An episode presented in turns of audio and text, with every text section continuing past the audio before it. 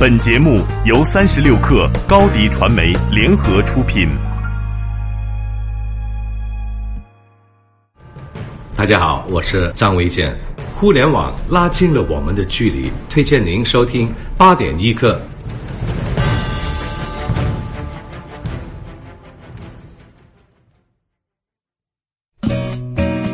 八点一刻，听互联网圈的新鲜事儿。今天是二零一八年一月九号，星期二。你好，我是金盛。针对昨天市场上流传的小米 IPO 时间已定和估值两千亿美元的消息，一位接近小米的投行内部人士对三十六氪说：“小米上市时间、地点还没有定论，两千亿美元的估值也完全没有被公开讨论过。”他还说，一千亿美元被普遍认为是一个乐观合理的数字，但是否会靠近两千亿美元的市值，需要看后续的市场环境。如果真有两千亿美元，按雷军持有百分之七十七股份来看，雷军的身价岂不成了世界首富了？继养猪后，丁磊杀入养殖业的另一战场——养鸡。网易宣布和田飞机养鸡场正式成立，这是网易专门为旗下吃鸡手游《终结者二：审判日》开设的一个专养和田鸡的养鸡场。据说和田鸡肉质鲜美，是上品鸡肉。更重要的是，丁磊还宣布将养鸡场首批十万只鸡回报给《终结者二》的玩家们。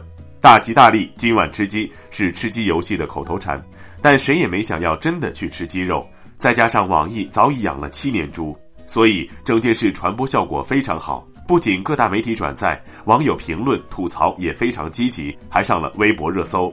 丁磊估计心里窃喜，自家的吃鸡又火了一把。百度昨天就江苏消保委起诉百度一事召开了媒体沟通会，在会上，百度再次强调旗下 App 不会也没有能力监听电话。手机百度高级经理田彪说：“电话权限是一个大的权限，包括手机识别码、直接拨打电话、通话记录等等，但无法做到监听电话。”我们主要用的就是读手机状态，看看手机还剩多少电量之类的。百度方面表示，百度手机浏览器和手机安全卫士有一个骚扰电话拦截的功能，小米手机把这个功能翻译成了监听电话，一定程度上造成了大家的误解。此外，百度方面表示一直在积极沟通，没有拒不整改。B 站和罗森合作的主题便利店昨天在上海正式开业。这个便利店位于杨浦区国亮路七十九号国政中心，正是哔哩哔哩总部大楼楼下。哔哩哔哩的代表角色小电视被任命为这家主题便利店的店长，二十二娘和三十三娘还担任起了收银员。主题店整体设计以 B 站用户熟悉的蓝白色调呈现，从店内装饰、员工制服到食品包装均为特殊定制。店内还开设了 B 站周边的贩售区域，以小电视、二十二娘、三十三娘为主要形象设计的各式周边都会在这里和大家见面。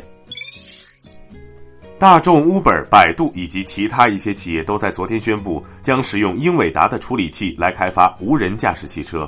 目前，英伟达已经开始为多家汽车制造商提供无人驾驶硬件产品。此次与大众等企业达成合作，是英伟达在无人驾驶领域取得的又一次突破。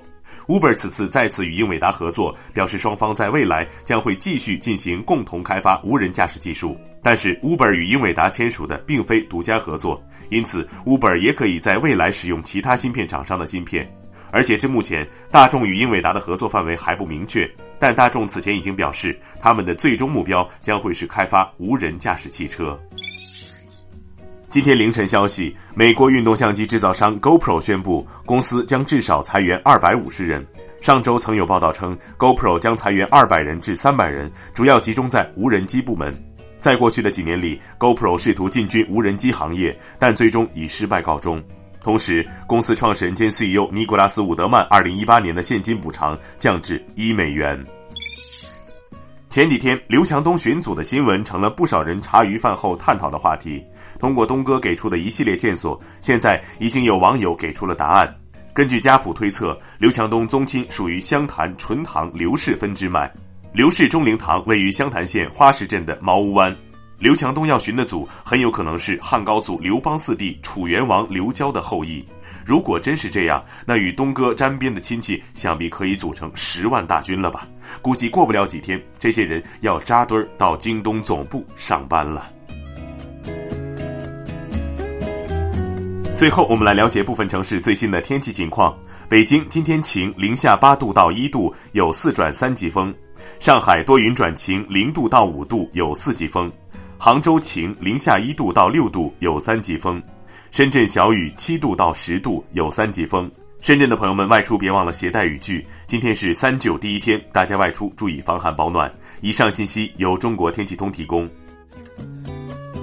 好，今天就先聊到这儿。责编：彦东，我是金盛。八点一刻，咱们明天见。